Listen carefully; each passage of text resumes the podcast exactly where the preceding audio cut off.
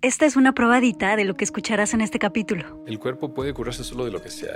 Yo ya me he detenido varias enfermedades en los últimos seis meses aplicando todo lo que tú me enseñas. El 80% de las enfermedades no son enfermedades, son procesos de sanación. La medicina casi siempre cuando está atendiendo a una persona con cáncer y ataca y quita el tumor, no está atendiendo la raíz. Quiero que nos expliques la raíz y la causa de todos los síntomas y eventualmente las enfermedades cada uno de estos síntomas, depende de dónde se presenta en el cuerpo, me están diciendo de algo que yo no pude atender. Lo que a mí me voló la cabeza es que cuando el cuerpo está entrando en los síntomas de lo que llamamos enfermedad, es cuando realmente se está empezando a sanar. No hay forma de que haya un desequilibrio físico que no tenga efectos en mi mente o en mis emociones o en mi energía. Y no hay forma que haya un desequilibrio en mi mente que no tenga efectos en mi cuerpo. No estamos diciendo que todas las enfermedades son las emociones, no. Lo que causa un desequilibrio en mi cuerpo, mente, emociones, cerebro, son situaciones muy particulares que todos hemos vivido en la vida. No me crean a mí, no nos crean a nosotros, obsérvenlo. Vivimos pensando que tenemos un cuerpo débil. El cuerpo siempre va a estar haciendo todo lo posible por ayudarme a sobrevivir, a evolucionar y a sentirme bien. Todos tienen el derecho de buscar otras alternativas. Sin caos no puede haber cambio y sin cambio no hay evolución. Juntos exploraremos cómo transformar la incertidumbre, el dolor y la incomodidad en la magia que intuitivamente sabemos que es posible para nuestras vidas. Yo soy Aislinn Derbez y creo que los mejores regalos que puedes darte son espacios para conectarte, sentir y reflexionar. Espero que este sea uno de ellos. Hola, ¿cómo están? Bienvenidos a este nuevo episodio de La Magia del Caos. Estoy muy, muy contenta de tener aquí a uno de mis médicos integrales favoritos de la vida entera, el señor Nirdos Kora.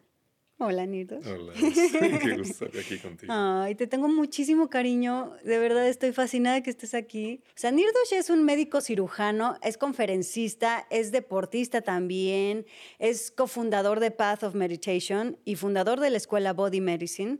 Es practicante de TBM, que es reprogramación neurosomática. Hace Theta Healing, hace Reiki, es terapeuta de Primal y de Tantra, es instructor de meditación, es también creador de comunidades conscientes. Bueno, haces de todo. O sea, eres todo un estuche de monerías. Me gusta ¿eh? explorar la vida. Exacto.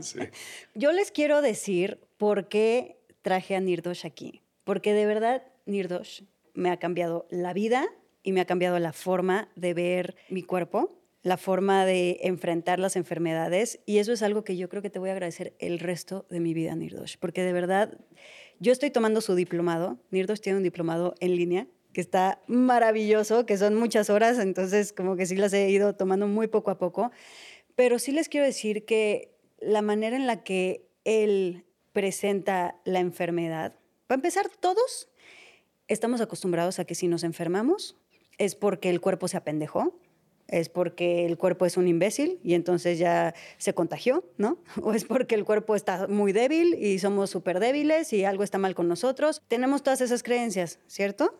Aquí Nirdosh le da la vuelta completa a todo eso eh, con su diplomado. Me empecé a dar cuenta que nuestro cuerpo no tiene nada que ver con lo que nosotros pensábamos que eran las enfermedades. O sea, me empiezo a dar cuenta que mi cuerpo es un sistema perfecto, maravilloso, que todo el tiempo me está protegiendo. Incluso en esos momentos donde siento que el cuerpo está contra mí porque me estoy enfermando durísimo, es un sistema de protección. Eso a mí me voló la cabeza. Pero me encanta porque tú empezaste siendo médico, ¿no? Sí, sí, sí. Me formé como médico. ¿Te formaste como médico? Médico convencional, medicina alópata convencional, sí. Medicina súper convencional. Y de repente te das cuenta que algo está medio turbio y quiero que nos cuentes qué fue eso turbio que te diste cuenta. Pues bueno, hay muchas partes de, lo que me fue llevando a irme por otro camino, por decirlo así.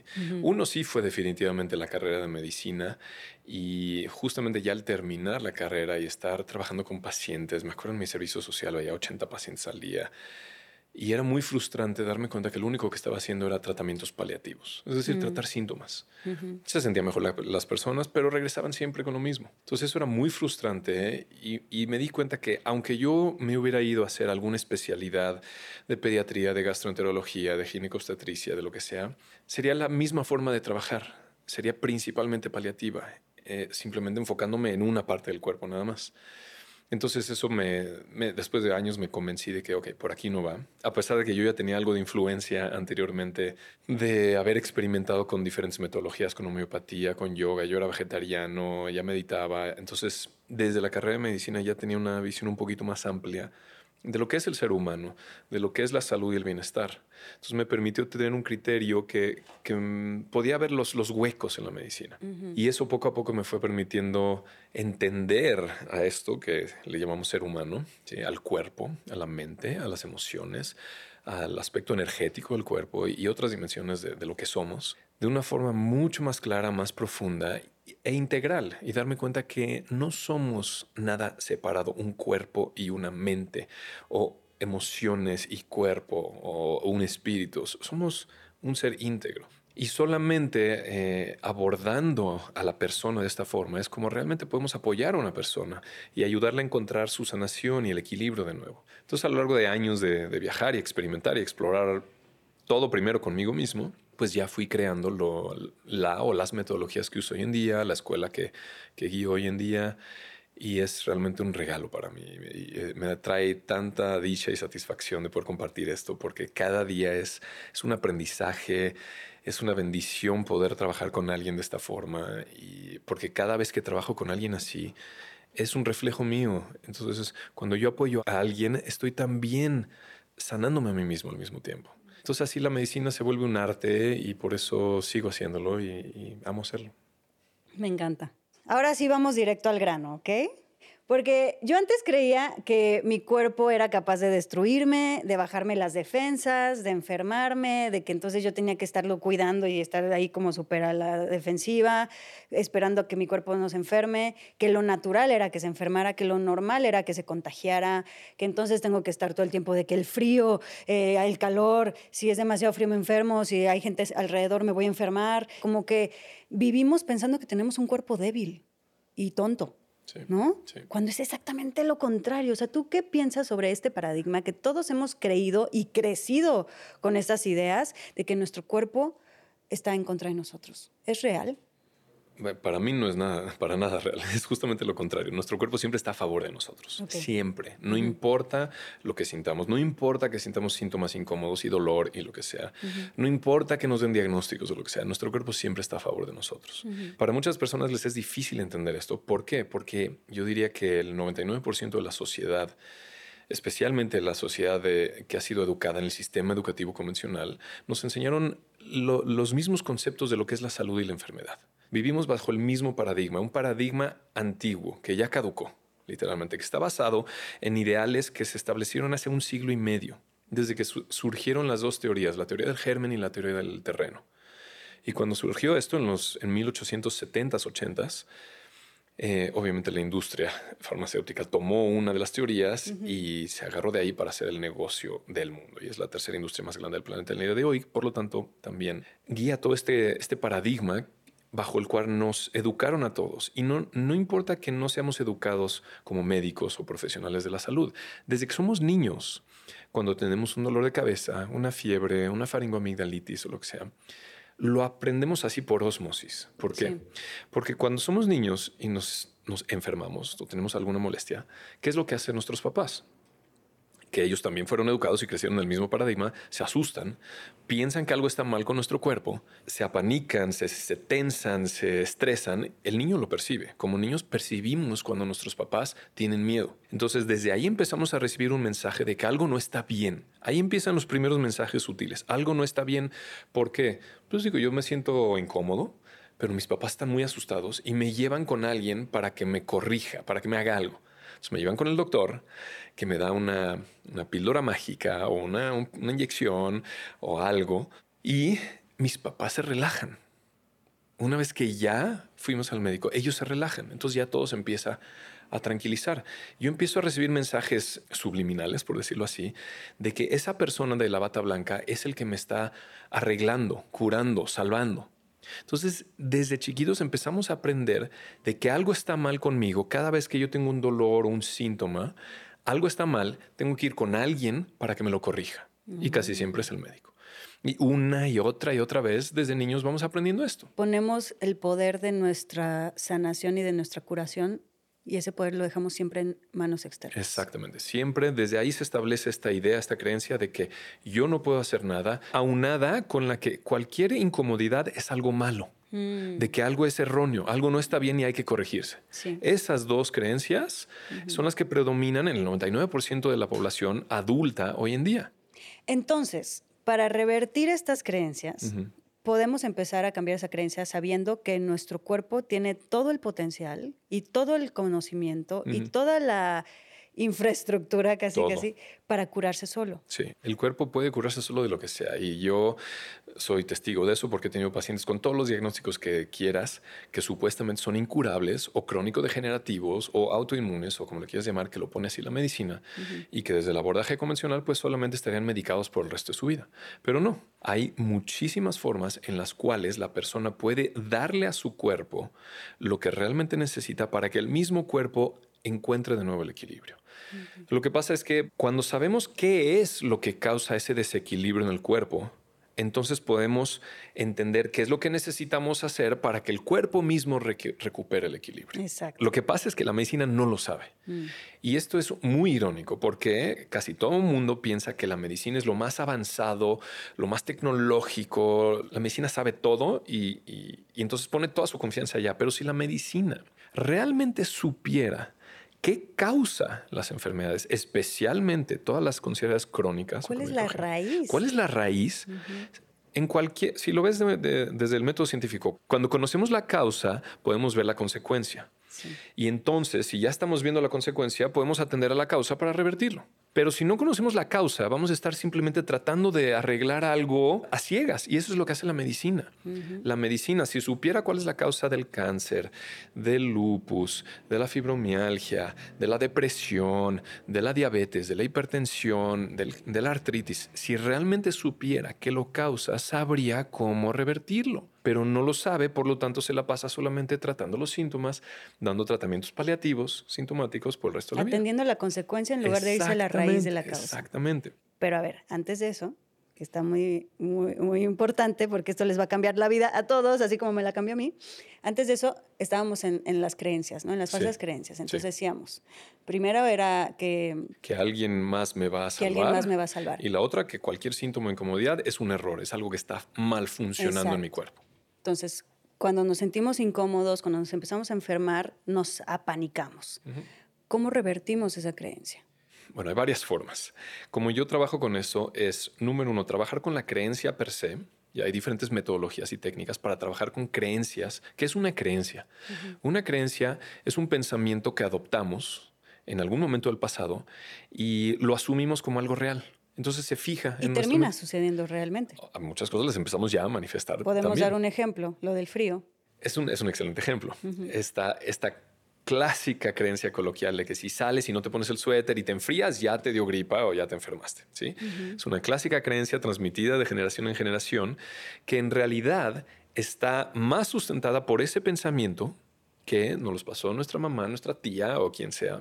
Pero ¿cómo funciona? Cuando somos niños, y esto lo puedes observar en los niños, los niños se pueden enfriar, se pueden calentar, están jugando afuera, en la lluvia, lo que sea, y no pasa nada. Pero ¿qué es lo que sucede? Cuando un niño sale y, se, hace frío o se moja con la lluvia y después llega su mamá o su tía y descalzo, exactamente. Y llega su mamá o quien sea y dice, no, te vas a enfermar, ¿por qué no te tapas? Ponte eso. Ese niño estaba jugando, está feliz, está disfrutando de... Y no se iba a enfermar. No, no se iba a enfermar para nada, para nada. De hecho, no todos los niños se enferman cuando se enfrían, no están descalzos o se mojan, para nada. Pero en ese momento los niños son súper sensibles. Están disfrutando, están tranquilos, están haciendo lo que están haciendo y reciben este comentario que viene cargado de miedo. De miedo de la creencia que viene de mamá o de la tía o del papá o de quien sea, ¿no? Entonces, hay una contracción del sistema en ese momento. Algo está mal, algo hice mal, no debo estar haciendo. Esto, ahorita lo digo así como nada más eh, en base a, lo que siente y piensa el niño, pero en su sistema nervioso central, en ese momento se activa un estado de alerta y activa un estado de supervivencia, así se le llama. Cuando hay un peligro, cuando algo no está mal, hay una amenaza, en ese momento la amígdala del cerebro manda una señal al sistema nervioso simpático para ponerse en estado de alerta. Esto libera adrenalina, cortisol y otras hormonas y ahí ya se genera un desequilibrio. ¿sí? Mm. El niño entra en una tensión Depende qué tan fuerte sea y cuánto tiempo lo sostiene, después va a haber un momento en donde se relaja y lo suelta y en el momento de la relajación va a venir un síntoma. Pero en ese momento empieza a arraigarse esta creencia en el niño. Ah, si yo salgo y no traigo suéter y hace frío, algo me va a pasar. ¿Sí? Entonces se va reforzando y reforzando. Entonces después, pueden ser años o décadas después, y yo lo recibo todos los días estos comentarios, un adulto eh, sale y hace frío inconscientemente ya se reactivó ese programa. Se reactiva, sale ese. Ya no tiene que estar la mamá diciéndole te vas a enfermar. Realmente sí se puede enfermar si sale al frío porque se activa su, su patrón inconsciente. Exacto, de pero si esa persona sale con un suéter o una chamarra, no se activa ese programa. Mm. ¿sí? Pero no es por el frío. No es de que el frío enferma, enferma o debilita el sistema inmune para nada. Y más aún hoy en día. Todo lo que está saliendo a la luz, Wim Hof, exposición al frío, eh, cambios de temperatura, etcétera. Todos los que hacemos los Todos los que ya estaríamos enfermos. Exacto. De hecho, hoy en día finalmente la ciencia ya lo está respaldando, sabe que estos cambios drásticos de temperatura fortalecen a nuestro sistema nervioso central y a nuestro sistema inmune. Entonces ya tenemos la ciencia también respaldando esto. Y al contrario, si nuestros hijos están aguantando el frío, es bueno, porque se hacen más resistentes a los cambios de temperatura. Claro. Entonces eso de que tápate y todo el tiempo tienes que estar protegido, pues los va debilitando más, los va volviendo más temerosos y los vuelve más propensos. A, mí me acaba de pasar, ¿eh? O sea, hace una semana que estaba con mi hija y estaba mi papá eh, en la casa y literal mi hija así jugando, estaba sudando, corriendo y de repente eh, sale al frío y mi papá, bueno, casi se le va el alma, ¿no? Así de, pero ¿cómo dejas que salga? Está sudando y allá afuera está helado. No, a ver, se va a enfermar. Y yo así de... ya sabes, yo así de ni se te ocurra decirlo. Yo, papá, de verdad, no. Sí, sí. O sea, si tiene frío, ella, lo va, ella va a saber, ella lo va a pedir. Mm. No metas ideas que no son. De verdad, no, no, no se va a enfermar. Si le hace frío, mm. no, se va a enfermar. Y literal no le pasó nada. No, pues claro que no. No, y ahorita, por ejemplo, mi hija tiene gripa, que no tiene nada que ver con el frío, tiene, tiene gripa por otras cosas emocionales, que yo también ya, mira, ya me volví experta en descubrir las cosas emocionales que causan los síntomas. Pero bueno, ahorita está enferma y literal la nana, ¿no? Llega y me dice, es que son los cambios de temperatura, señora. Y yo así de, Mm. Ok.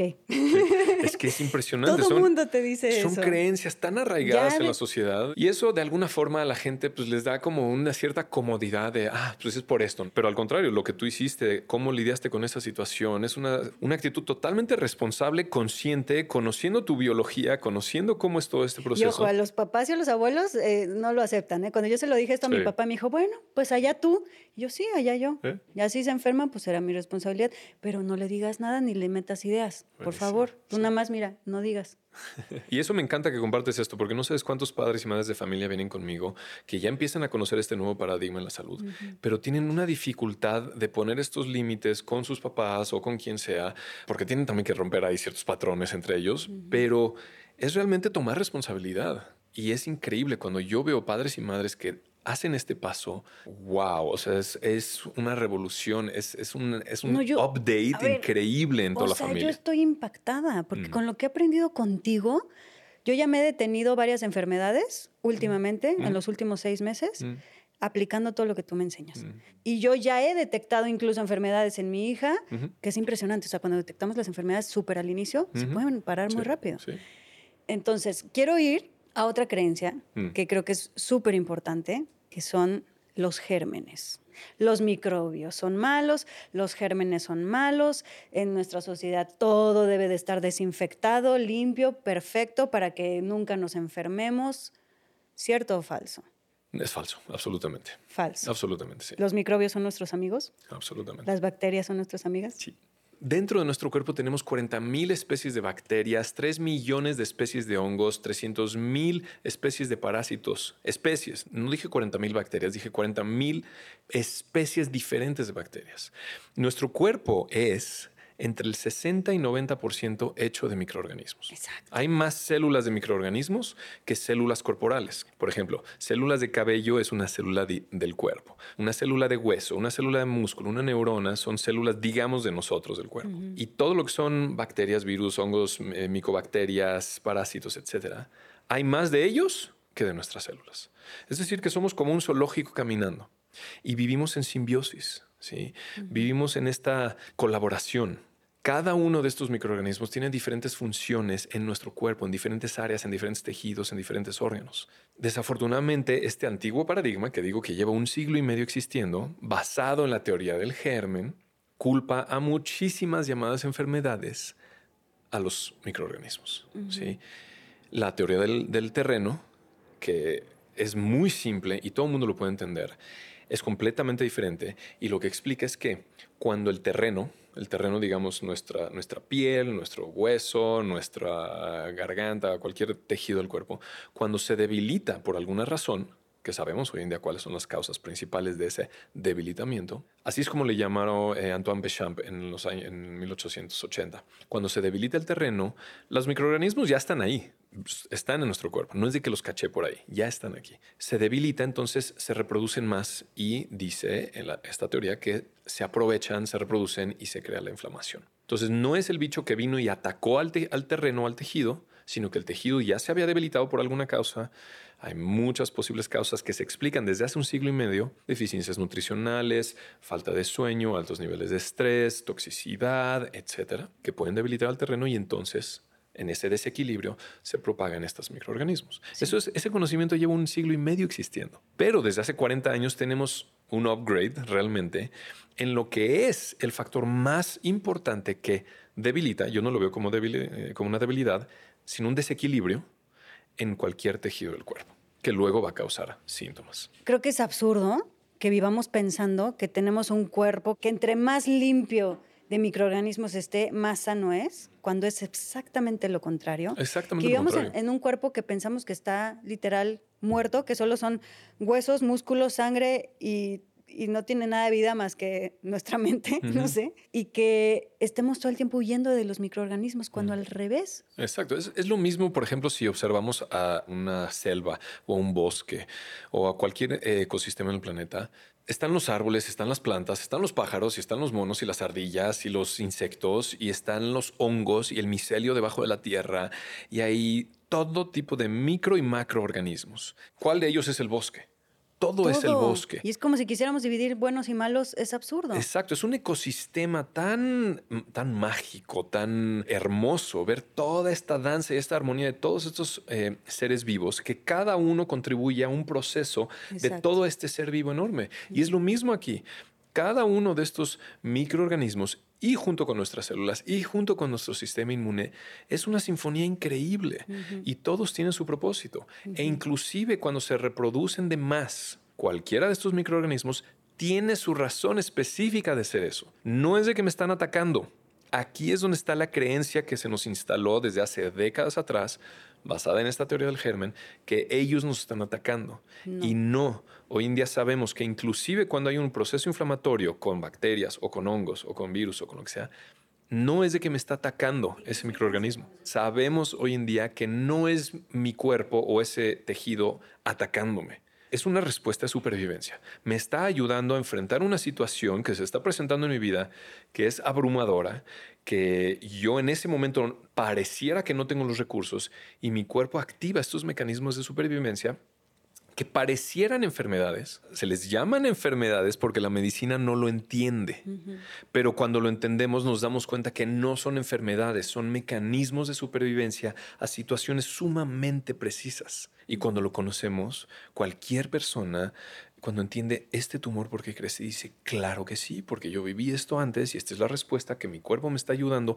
para sobrevivir a esta situación. Exactamente. Y si les estamos explicando todo esto, con este detalle es para que vuelvan a confiar en su cuerpo y que vuelvan a recuperar esa confianza que perdieron y que vuelvan a hacerse amigos de su cuerpo y que lo amen y lo cuiden como se merece porque es de los sistemas más maravillosos y espectaculares y tecnológicos que pueden existir. o sea, es una belleza. O sea, de verdad que algo que me ayuda a mí a entender todo lo que enseñas es que recuperé el amor, la confianza ah, con mi cuerpo, o sea, se potencializó porque fue como ver a mi cuerpo decir, wow, o sea, estoy impactada con la belleza de, de, mi cuerpo y pues es lo que también les quiero compartir a todos ustedes.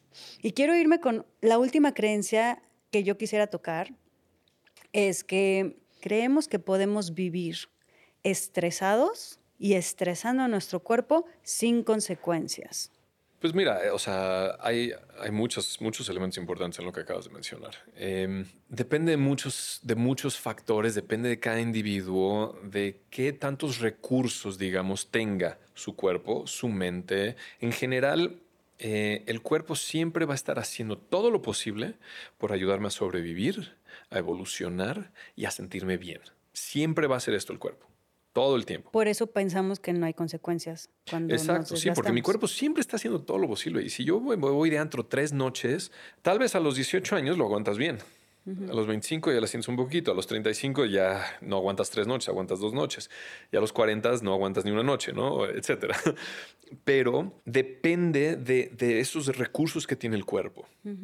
Ahora, hay otros elementos y sí tendríamos que entrar a las cinco leyes biológicas para ver por qué en ciertas situaciones podemos aguantar tanto, tantas toxinas, tantas desveladas, tanta fiesta, tanto estrés, etcétera, y por qué a veces no. Y por qué a veces también tenemos síntomas o estamos noqueados sin ni siquiera irnos de fiesta o tomar eh, alcohol ni nada. Pero sí, en términos generales, todo esto tiene una cuota en nuestro sistema. No está mal irse de peda, no está mal comer papitas ni tomar refresco, no es de que esté mal, simplemente va a tener su precio eh, que eventualmente depende de las cantidades, depende el, el resto de mi estilo de vida qué tanto va a poder el cuerpo manejarlo. Pero el cuerpo siempre va a hacer todo lo posible con mis riñones para limpiarme, con mi intestino para limpiarme, a través del sudor, a través de la respiración, a través del sistema linfático, a través del sistema nervioso autónomo, va a tratar de compensar en ciertos momentos para que descanse de más y pueda reparar tejidos. O sea, el cuerpo todo el tiempo, 24 horas al día, 7 días a la semana, 365 días al, al año, está literalmente encargándose de hacernos vivir, estar en armonía y de disfrutar. Y esto casi nadie lo dice. Al cuerpo le gusta que yo disfrute la vida. Si yo estoy en armonía, yo disfruto la vida, no importa lo que esté sucediendo. Si realmente mi cuerpo está en armonía, mi mente y mis emociones, y encuentro una forma de mantener este equilibrio, yo voy a disfrutar no importa dónde esté. Si estoy en medio del tráfico o si estoy en la playa. Entonces mi cuerpo, cuando, cuando lo conocemos más y le damos todo lo que necesita para que recupere este equilibrio, mi cuerpo me, siempre me va a compensar dándome bienestar y alegría y placer. Exacto. Mm. A ver, ahora sí, quiero que nos expliques la raíz y la causa de todos los síntomas y eventualmente las enfermedades. La primera ley biológica fue algo que se descubrió desde los años 80 y es lo que explica el origen de todas las llamadas enfermedades. Siempre que me vas a ver en cualquier lugar hablando de enfermedades, siempre voy a ser así. Porque, tú ya no les llamas enfermedades. Porque yo ya no les llamo enfermedades. Mm. Yo les llamo o desequilibrios o respuestas de supervivencia. Entonces, la primera ley biológica explica cuál es el origen de estos desequilibrios que me van a dar síntomas, malestares o que luego los van a etiquetar como enfermedades. Básicamente, ¿por qué mi cuerpo va a desequilibrarse? ¿Sí? Ahora, digo mi cuerpo, pero no estoy hablando solamente del cuerpo. ¿Por qué mi cuerpo, mi mente, mi cerebro y mis emociones se van a desequilibrar? Porque siempre va junto esto. No hay forma de que haya un desequilibrio físico que no tenga efectos en mi mente o en mis emociones o en mi energía. Y no hay forma que haya un desequilibrio en mi mente que no tenga efectos en mi cuerpo. Siempre va junto. Y este también es una creencia convencional mm. de que esto es físico ah, y esto es psicológico. Para esto ve a terapia, para esto ve con el médico. Todo, todo lo que nos pasa físicamente nos afecta a nuestras emociones. Y además, y aún más importante, es todo lo que nos pasa a nosotros emocionalmente. todo lo que nos duele, todo lo que nos hace sentir incomodidad, etcétera, termina afectando a nuestro cuerpo físico. Sí, no es de que termina afectándolo, lo está afectando desde ese instante. A veces tarda un tiempo en que lo notemos, pero siempre va junto. ¿Sí? Porque cualquier emoción incómoda, sea miedo, sea enojo, sea tristeza, sea impotencia, cualquiera de estas emociones las estamos sintiendo en el cuerpo. ¿Y por qué lo sentimos? Son sensaciones en el cuerpo porque están moduladas por neurotransmisores y hormonas, que son sustancias químicas mm. físicas en mi cuerpo que están cambiando la tensión en mis músculos, en mi piel, la temperatura, etc. Entonces sentimos sensaciones que las interpretamos como miedo, pero es físico. O sea, es instantáneo. Todo el tiempo está sucediendo junto, las emociones, los pensamientos y los cambios físicos. Entonces, regresando a la primera ley biológica, lo que causa un desequilibrio en mi cuerpo, mente, emociones, cerebro, son situaciones muy particulares que todos hemos vivido en la vida. ¿Qué tiene que tener una situación para que nos cause una enfermedad o un desequilibrio más bien? Es una situación inesperada. Inesperada. Que no sabemos qué va a suceder y está sucediendo, que es muy fuerte para mí en ese momento de mi vida que es muy fuerte y traumática. sí, traumática, muy dramática, muy choqueante, que, que yo no sé realmente en ese momento cómo enfrentar esta situación, cómo solucionarla. Es demasiado para mí, es abrumadora. Y la vivo en soledad. ¿Qué significa soledad? Ah. Soledad, porque es una palabra que puede malinterpretarse. Soledad quiere decir que cuando yo me estoy enfrentando a una situación que es abrumadora para mí y no sé cómo solucionarla, yo, como de hecho, todos los seres humanos, desde el origen del ser humano en el planeta, somos seres sociales. Toda la historia de la humanidad hemos vivido en clanes, en tribus, en grupos, por cientos de miles de años. Solamente en los últimos par de miles de años vivimos en familias chiquitas o, vivimos solos, ¿no? Es un formato completamente nuevo. Pero el ser humano está diseñado para vivir en tribus, en grupos. Y por todos estos cientos de años, la supervivencia de una persona siempre dependía del resto de la tribu. Mm. No podía sobrevivir una situación intensa una persona. Todos tenían que sobrevivir como, como manada. Entonces estamos eh, cableados de esa forma. Nuestro ADN sabe, tiene esta información que cuando yo me enfrento a una situación muy fuerte, o, que yo la perciba como algo demasiado para mí, yo siempre voy a necesitar el apoyo, la compañía eh, de alguien más para transitarlo y sobrevivirlo. Entonces, cuando yo en ese momento siento que estoy solo, no digo nada, me lo guardo, trato de resolverlo yo solo, me da vergüenza, me guardo el miedo o el enojo o, la impotencia y yo me lo quedo. Eso es lo que significa vivirlo en soledad.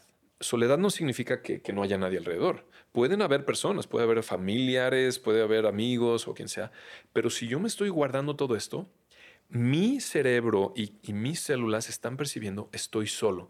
Es como si me dejó la tribu. Por más que haya 10 amigos alrededor. Por más de que esté quien esté. Si yo me siento así, mi cuerpo, mi cerebro y mi ADN de ciertas partes del cuerpo están recibiendo el mensaje, estoy solo y esta es una situación de vida o muerte. Y eso es lo que genera un desequilibrio en una parte del cuerpo, en mi cerebro, en mis emociones, en todo. O sea, la parte de la soledad, de alguna manera, es lo que detona eh, que sí se genere ese desequilibrio. Exacto. ¿Cierto? Pero este tercer elemento de vivirlo en soledad, ese es el único elemento donde sí, estando conscientes de ello, podemos cambiarlo, podemos hacer conscientemente algo al respecto, ya no vivirlo en soledad. Exacto. Cuando alguien cercano fallece, cuando pierdo mi trabajo, cuando tengo un accidente, cuando me deja mi pareja, sea lo que sea, una situación inesperada y muy fuerte para mí, yo tengo la posibilidad en ese momento de, ok, esto es demasiado para mí, es muy fuerte, no sé qué hacer, no tengo las herramientas, estoy abrumado, estoy súper estresado, etcétera, etcétera, pero no lo voy a vivir en soledad. Y entonces, si tomo la decisión y voy con un amigo, voy con un terapeuta, voy con alguien que me pueda, que yo me sienta acompañado, sostenido y puedo desahogarme, eso hace toda la diferencia. Y si mm. una persona hace esto, esto es lo más importante que puede hacer cualquier ser humano para prevenir cualquier enfermedad. Y por eso se llaman leyes biológicas, porque hasta el día de hoy no han sido refutadas. No falla. No. y a mí me impacta porque si yo, o sea, yo desde que me contaste esto y yo lo empecé a comprobar en mi cuerpo y todo, para empezar me acordé, pon tú que nos dio COVID a, a Kai, a mi hija, a mí y a mi papá. Eh, mi hija no tuvo síntomas, nada más le hicimos la prueba y tenía, pero ni un solo síntoma. Y en realidad a ella no le había pasado nada. Luego mi papá le dieron síntomas fuertes. Y resulta que unos días antes había habido un accidente de mis o sea, se volteó una moto, salimos todos a andar en moto y se le volteó la moto a mi hermano y mi papá eso como que fue y tuvo que llevar a mi hermano al hospital y como que él se hizo cargo de todo, ¿no? Entonces puede estar ahí ese, ese elemento de le pasó algo inesperado algo que choqueante y, y, además lo vivió solo porque después ni habló de eso, como que dijo, ah, ya todo se solucionó, perfecto. ¿no? Y es muy interesante porque depende cómo lo vive la persona. No es tanto el, el, el, acto. No tiene que ser algo tan grande. No, no tiene que ser algo tan grande, puede ser un comentario de alguien. Ah, eso. Solamente eso. Puede ser en el trabajo que alguien dijo algo de mí y para mí el impacto que tiene eso internamente puede generarme un desequilibrio enorme y me puede generar una megacolitis, faringoamigdalitis, un hipertiroidismo, hipotiroidismo, me puede generar lo que sea. Depende de cómo lo percibo yo y si me lo guardo. Exacto. Y luego me pasó a mí que yo me estaba justo separándome de un, de un novio que tenía en ese momento, entonces yo estaba así como de híjole, eh, sí, no, esto está funcionando, esto no, como que estaba yo en este desmadre, pero yo no le contaba a nadie. Mm. También, soledad, ¿no? Exactamente. Y de repente nos da a todos, y a los únicos que nos pega fuertes a mi papá y a mí, ¿no? Ale ni se, eh, ni se enfermó y estaba todo el tiempo conviviendo con nosotros. O sea, no es como que había gran diferencia. Mi hermano dormía con su novia que también tenía COVID. Exacto. Y no le dio COVID. ¿no? Exacto. entonces era muy raro. porque entonces cuando tú me explicaste esto, dije, claro, o sea, mi hermano estaba feliz, no le había pasado nada, emocionalmente estaba bien la novia tenía unos rollos ahí que sí le había pasado cosas emocionalmente, entonces a ella sí le había dado COVID. Exacto. o sea, los que nos estaban pasando cosas emocionales son a los que nos estaba dando, ¿no? Exacto. Sí, entonces eso es muy importante. Por eso hay situaciones que pueden ser muy dramáticas, accidentes u otras cosas, y algunos acaban con síntomas y otros no, porque es depende de cómo lo viven y si lo viven en soledad. ¿Sí? No es tanto que viven cosas emocionales, sino que las viven en soledad. Ese es el elemento muy importante. Y déjame esclarecer esto. No estamos diciendo que todas las enfermedades son las emociones, no, porque no quiero que la gente generalice. No es de que las emociones enferman porque son estas frases coloquiales que se repiten así automáticamente. No. Por eso es tan preciso este conocimiento. Son situaciones inesperadas, muy fuertes para la persona en ese momento que siente que no puede lidiar con eso y que lo vive en soledad. El tipo de emoción y el tipo de percepción y cómo lo está viviendo es diferente en cada situación. Y depende de cómo lo esté sintiendo y percibiendo internamente, es en qué parte del cuerpo va a acabar somatizándose. Y eso es increíble conocerlo, porque sabemos en todo detalle cuándo hay una inflamación de la rodilla, sabemos exactamente qué es lo que vivió y percibió esa persona en ese momento. Y si es del codo derecho es diferente. Y si es una otitis media, sabemos exactamente lo que vivió ese niño. O si es faringomigdalitis. Es impresionante. Ya cuando te vas a las cosas más puntuales, también tienen sus causas ya muy puntuales, es ¿cierto? súper específico y, y, totalmente lógico también. Totalmente lógico, porque cada parte del cuerpo tiene una función diferente. Cada tejido del cuerpo, ¿sí? Los músculos sirven para el movimiento, los huesos para sostén, las, las amígdalas y la faringe para tragar la nariz para oler. Entonces, si por ejemplo es una situación muy fuerte, inesperada, y que me la guardo donde algo no me huele bien aquí, o sea, algo apesta. Mm. En esta situación, en este ambiente que acabo de llegar, en esta reunión, si yo lo percibo de esta forma, que algo no me huele bien, y es muy fuerte para mí en ese momento. Y no me huele bien en el sentido metafórico. Puede ser en las dos. Ah, en las dos también. Puede ser metafórico o puede ser real. Ah. Sí. Pero si la percepción es algo no me huele bien. Ya sé que algo no me da confianza o que algo realmente apesta, sí, feo. Literalmente, literalmente. Eso, y si es fuerte para mí, inesperado, y me lo guardo y no digo nada, mi, nariz, mi mucosa nasal y las terminaciones nerviosas de la nariz son las que se van a desequilibrar, van a entrar en un estado de simpaticotonía, así se le llama, cambia su estado controlado por el sistema nervioso autónomo por un periodo. Se me puede alterar el olfato. La gente casi nunca se da cuenta de esto. Pero ya que pasa toda esa situación, ya me salgo de esa situación, o ya se terminó, o ya me, ya me di cuenta que ah, no, no era lo que yo me imaginaba, y me relajo, se me congestiona la nariz, mm y me siento un poco decaído y ahí es donde digo, me dio gripa, me contagiaron, me enfrié, mm. whatever, lo que sea. Pero es impresionantemente preciso cuando vemos el síntoma y lo que vivió la persona antes, cómo lo percibió. Y, y esta tos que a mucha gente le da y que tiene tos crónica, que de repente le da y nada más es tos a lo, a lo güey ¿Qué pasa con la tos? Bueno. Digo, te voy a poner algunos ejemplos más muy comunes porque seguramente tenemos mucha curiosidad los que estamos oyendo esto mm. de a ver cuáles son los síntomas más comunes y qué, qué significan. Sí, sí. la tos es que hay... Porque la tos tiene que ver con la gripa o es diferente.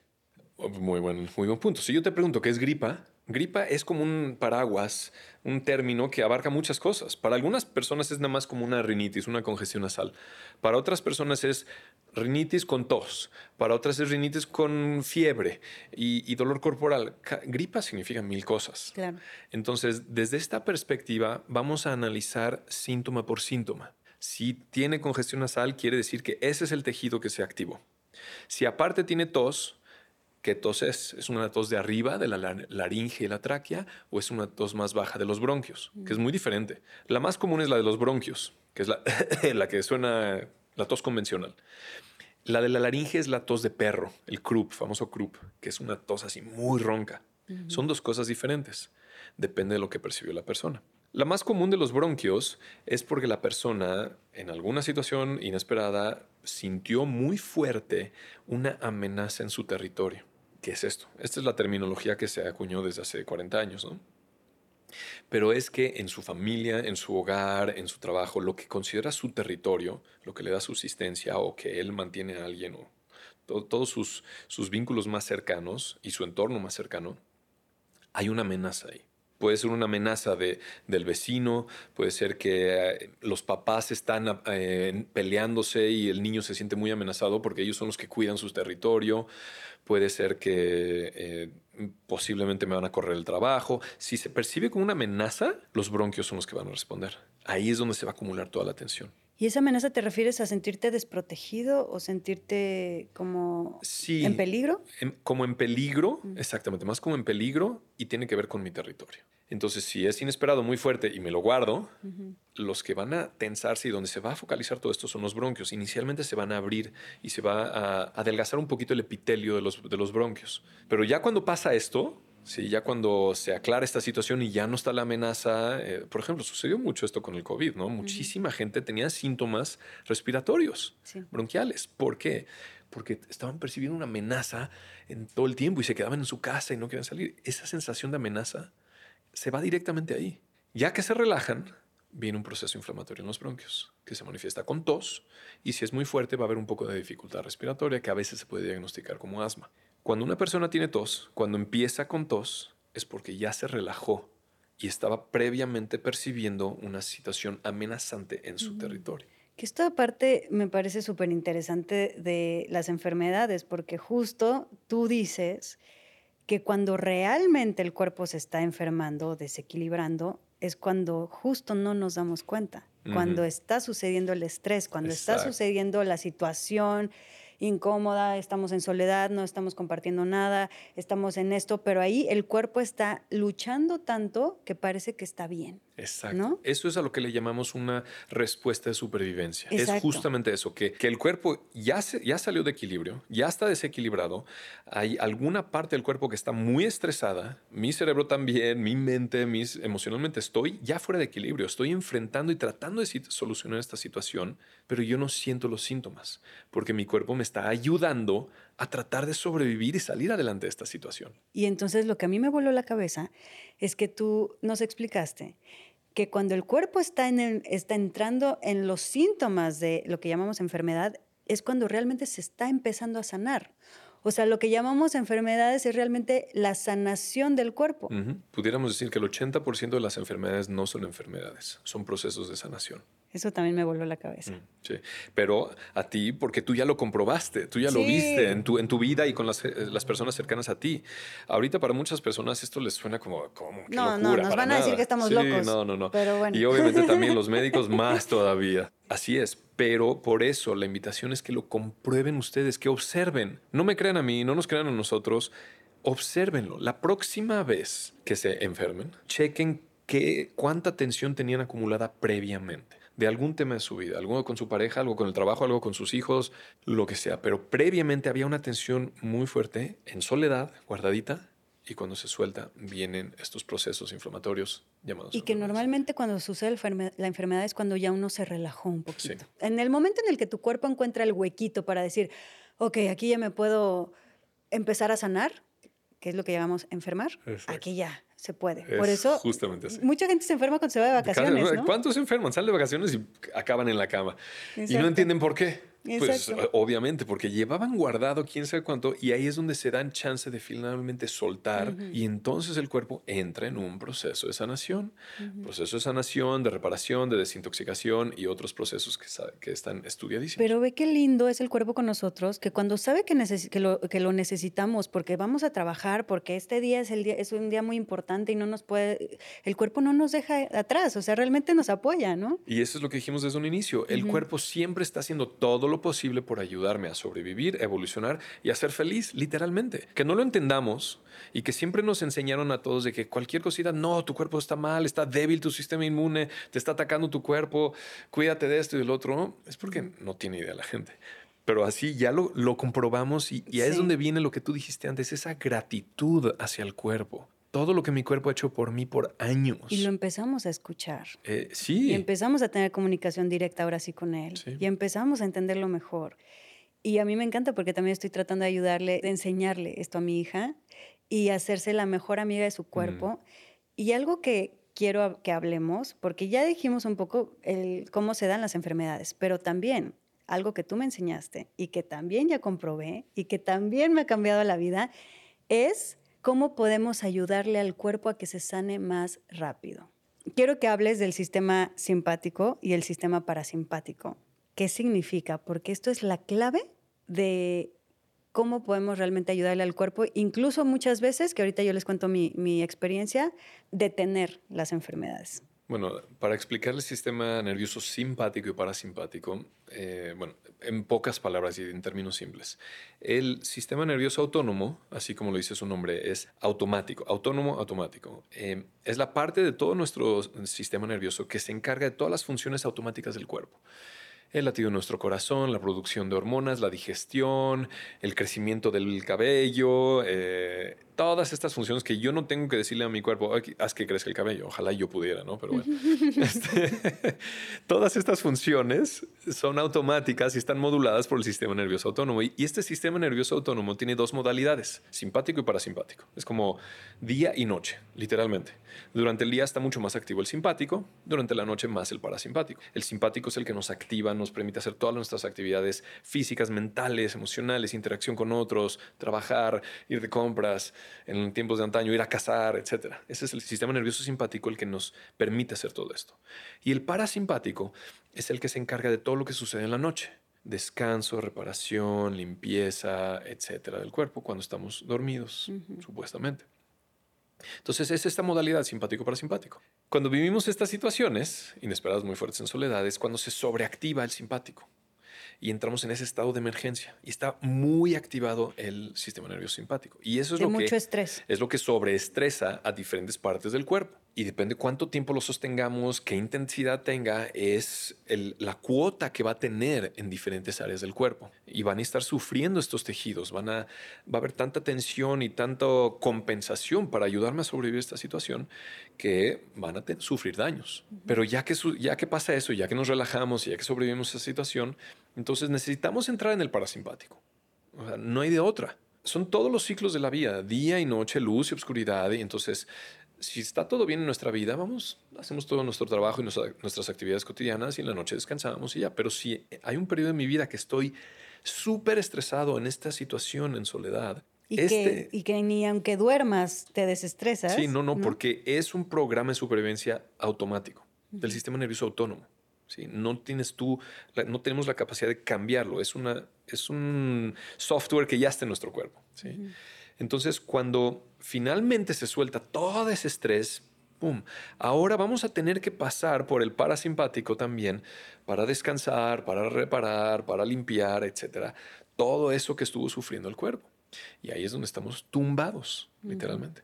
Y ahí es donde nos apanicamos y pensamos que estamos enfermos y nos dan todo tipo de diagnósticos y se vuelve, ahí se vuelve una bolita de nieve. Que es cuando el cuerpo ya te obliga, porque no hay de otra, a que te tumbes. Porque es como de, ok, como tú no estás sabiendo entrar en el, en el parasimpático, te voy a hacer entrar en parasimpático a huevo. Y no te va a quedar de otra, así que te tumbo para que de plano no puedas trabajar, porque si sigues trabajando me vas a matar, ¿no? Exacto. y es muy sabio eso del cuerpo. Muy sabio. El cuerpo no es de que me quiera hacer sufrir, Sí, o sea, no. Me está metiendo un parón. Sí, pero el dolor y la baja de energía y todos estos síntomas es para detenerme y darle chance a que haga esta chamba de limpieza y sanación y reparación y todo. Porque si no, pues yo seguiría con mi ritmo todos los días y no le doy chance. Y me gasto toda mi energía en estar trabajando todo el día y estar corriendo todo el día. Y entonces por eso el cuerpo tiene estos procesos naturales que existen desde que existe este organismo. Y fíjate que cuando yo entendí esto que cuentas, porque sí, lamentablemente yo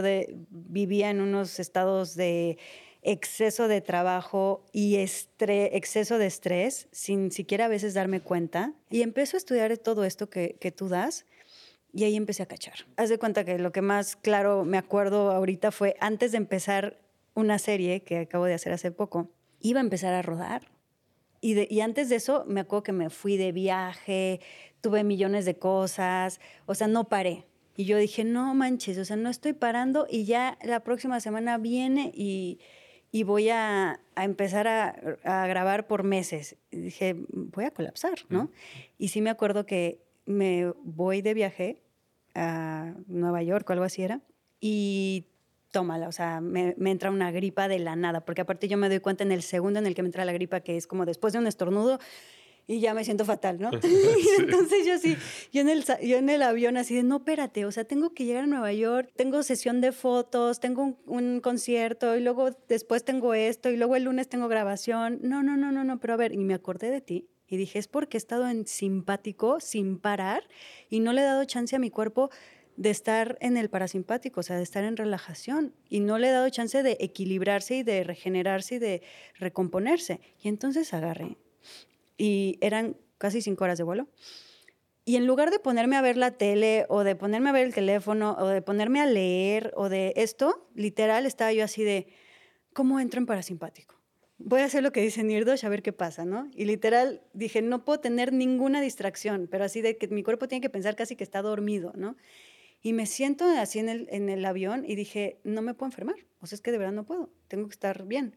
Y nada más empecé a respirar así súper tranquila, así respiración conectada. Y dije, no me puedo distraer ni siquiera a leer, porque al leer ya estoy haciendo algo. Ya ver la tele ya estoy haciendo algo, no está relajado. Entonces dije, no puedo distraer mi mente.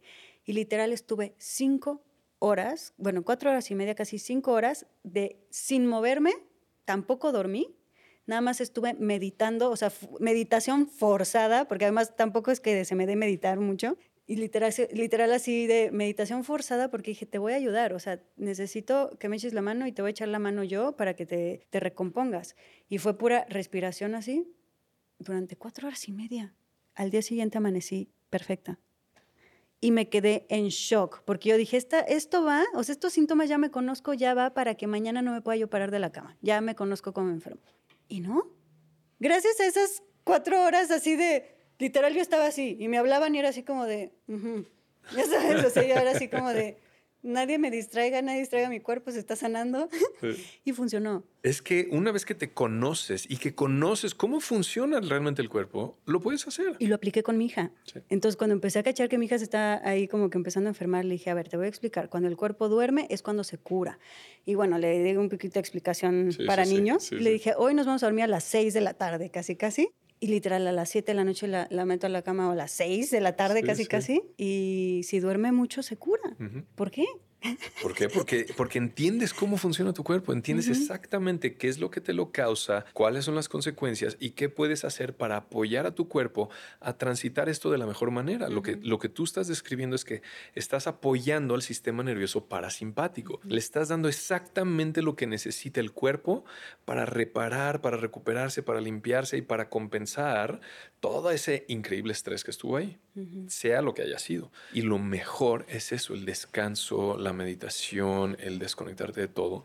Y lo que estás literalmente haciendo en ese momento, en esas horas, es le das toda la energía al cuerpo para que él la utilice exactamente donde la tiene que utilizar. Exacto. Y eso es lo que casi nadie hace. Por nuestras ideas y creencias y el antiguo paradigma, todo mundo cuando empieza con síntomas así, hace lo contrario se apanica. Exacto. Ya me dio algo. No, y ahora tengo esto y tengo lo otro. Que quiero que hables, por favor, de que a veces te enferma más el diagnóstico Exacto. que la enfermedad en sí. Exacto. ¿Cierto? Hay que tener, por favor, a todos los que nos están escuchando, por favor, háganse un favor. Y de verdad tienen que tener muchísimo cuidado con los diagnósticos. No porque estén mal, no porque sean erróneos, no porque no creamos en la medicina alópata, no. ¿Por qué? Porque depende de cómo yo lo reciba y cómo lo interprete y cómo lo sienta, es el efecto que va a tener dentro de mí. Uf, sí. Si es un diagnóstico que, que me hace sentido y que me da esperanza y que me hace sentir, ah, ok, ya sé lo que, lo que tengo y ya sé lo que tengo que hacer y esto me va a ayudar a salir adelante, está perfectamente bien.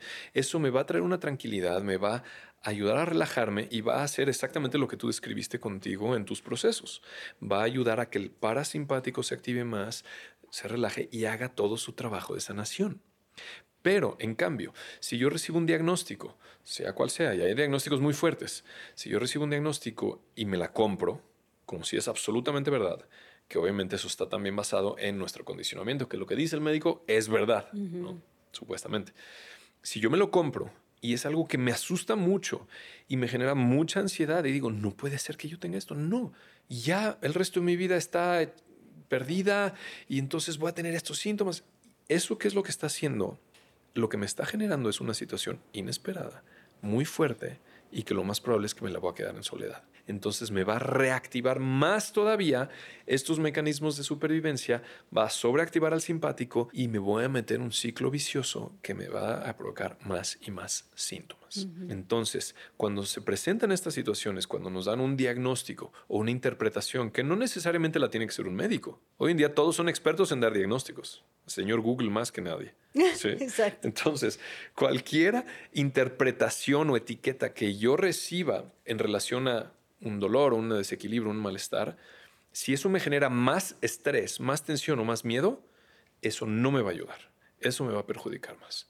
Entonces, conociendo los que escuchen esto, si es que viven algo así, de entrada no se la compren al 100%, no se la compren al 50% ni siquiera todos tienen el derecho de buscar otras alternativas, otras explicaciones, otros diagnósticos, otras comprensiones, otra, otra visión de lo que realmente está sucediendo en su, en, en su sistema. Y ahorita solamente estamos compartiendo una, una pequeña parte de esta visión de las cinco leyes biológicas, pero hay muchos otros abordajes absolutamente fidedignos científicos que nos explican cómo funciona este ser humano. Lo que pasa es que casi toda la sociedad tiene solamente esta comprensión de la medicina convencional, que es muy útil también. es muy útil también en muchas situaciones. A mí me ha salvado la vida. Y ahora, otra de las cosas que mencionas que a mí me parecieron importantísimas es que tú a veces, tú dijiste, si esa persona no se puede calmar por sí misma y no puede entrar en parasimpático por sí misma, y lo único que le va a ayudar a calmarse es ir al hospital, por favor llévala al hospital. Porque el punto no es que la lleven o no al hospital, el punto es que qué vamos a hacer para que se calme, porque lo más importante en una persona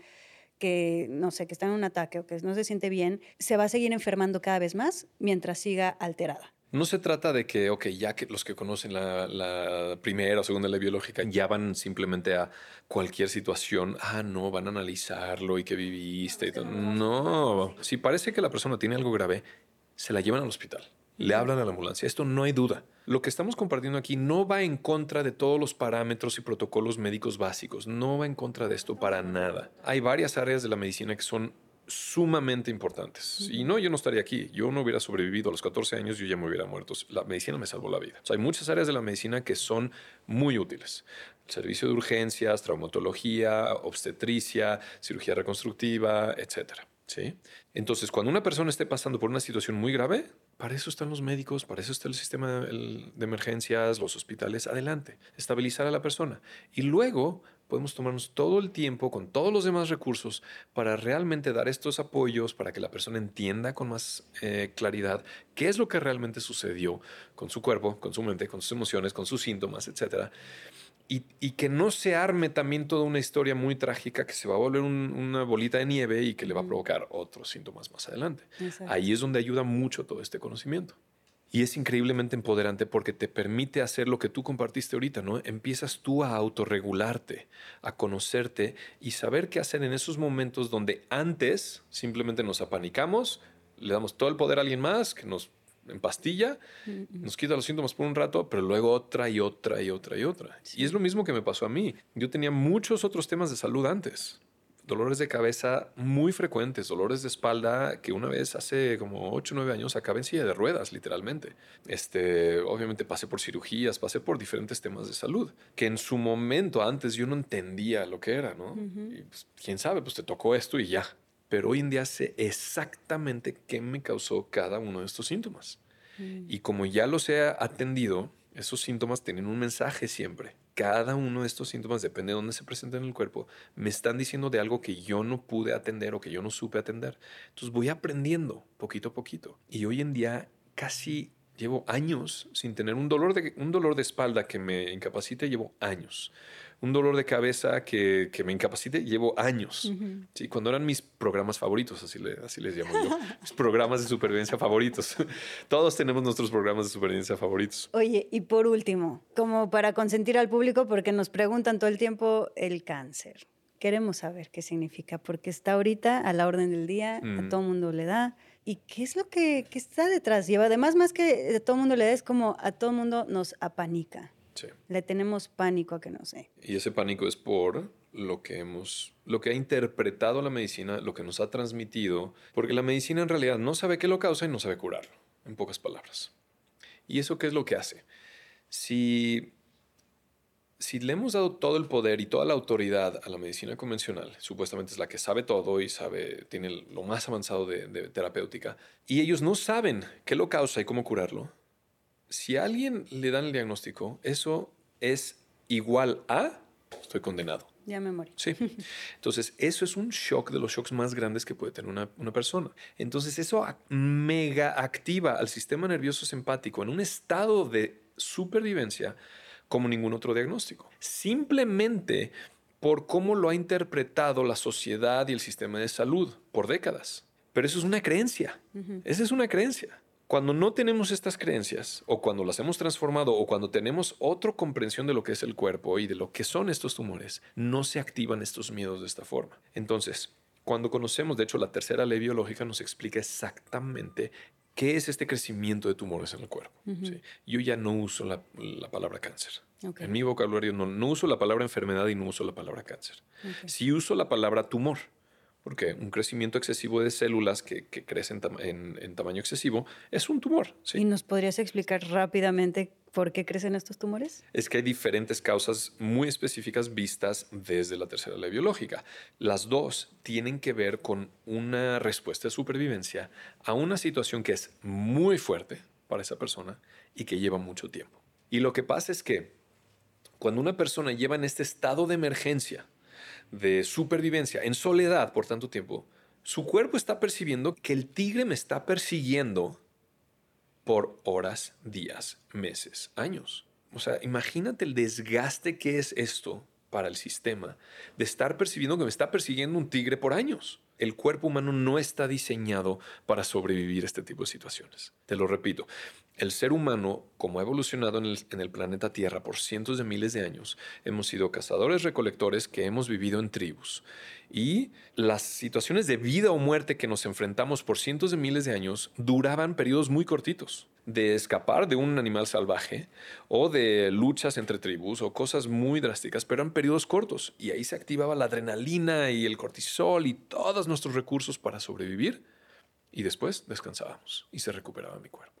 Pero el formato de vida y el formato psicológico en el que vive toda la población hoy en día está percibiendo situaciones como si literalmente un tigre dientes de sable está detrás de mí por meses y mi biología, mi cerebro y mis células lo perciben así. Entonces, el desgaste energético es impresionante, número uno. Ciertos tejidos del cuerpo no reciben suficientes nutrientes para esto, no reciben suficiente oxígeno, acumulan demasiadas toxinas, empiezan un proceso anaeróbico, empiezan a consumir demasiada glucosa, etcétera, etcétera, etcétera, que es el metabolismo de un, de un tumor. Y lo que está literalmente haciendo el cuerpo ahí es, está, hay dos posibilidades, hiper, hiper funcionando, hiper reproduciéndose para poder compensar con esta demanda tan excesiva que está aparentemente necesitando mi cuerpo. Te lo estoy tratando de explicar de una forma general para que lo entienda el público, pero para que lo entiendan en todo detalle necesitaremos ver en detalle primera, segunda, tercera, cuarta ley biológica. Eso ya viene en tu diplomado. Eso sí, eso lo vemos ahí en todo detalle. Y es muy comprensible, es muy simple. Pero en realidad, cualquier tumor del cuerpo es una compensación, es un mecanismo de supervivencia a algo que esa persona lleva viviendo por un buen rato en soledad que es demasiado para su sistema. Y el cuerpo ya no puede tolerarlo. Entonces se desequilibra de esa forma y crea este crecimiento excesivo de células. O sea, el crecimiento excesivo de alguna manera es, también está intentando proteger. Siempre el cuerpo, me, regresamos a lo básico, el cuerpo siempre me está tratando de ayudar a sobrevivir, a evolucionar y a ser feliz también. Siempre, aunque haya un tumor ahí. La medicina no lo entiende y ¿qué es lo que hace la medicina? Atacarlo, quitarlo. Hay situaciones que es muy necesario quitar un tumor porque puede obstruir con cierta función vital del cuerpo. Entonces, si va a obstruir el intestino, si va a obstruir las vías aéreas, si va a obstruir una arteria o el cerebro, algo, necesitamos intervenir ahí. Pero esa no es la cura de raíz. Esa es una intervención con el síntoma. Y por eso la medicina casi siempre cuando está atendiendo a una persona con cáncer y ataca y quita el tumor, no está atendiendo la raíz y la persona sigue viviendo esta situación de supervivencia, eventualmente va a volver a salir el tumor, mm. y etcétera, etcétera. Es la historia sin fin de este tema y por eso este tema causa tanto miedo en toda la sociedad. Y también lo que más miedo causa es que se expanda y que dé metástasis, ¿no? Sí, pero eso también es una interpretación médica diferente de lo que realmente está sucediendo en el cuerpo. Es un poquito más complejo, no sé si lo podemos abordar hoy aquí, pero no es exactamente. Y, sí, hay mucho miedo porque esa es la explicación que nos dio la medicina. Entonces la gente, ah, ya se, se, esparció y me está atacando por todo el cuerpo, pero no nos está atacando. Esa es una interpretación de un paradigma antiguo de que cualquier síntoma es algo erróneo, una disfunción en mi cuerpo. Pero cuando lo entendemos desde la raíz, no es una disfunción es un intento de ayuda para sobrevivir. Ay, Nirdosh, pues creo que esta plática nos ha abierto la mente a todos. Ojalá puedan seguir a Nirdosh viendo todo lo que habla y que les cambie la vida a ustedes también, así como me la cambió a mí, que puedan volver a confiar en su cuerpo. Y pues te agradezco demasiado esto. Mm, me encantaría tenerte muchas veces más. Mm. Esperemos que se repita. Mm, gracias, cuando quieras. Y pues sí, gracias por toda esta información. Gracias a ti.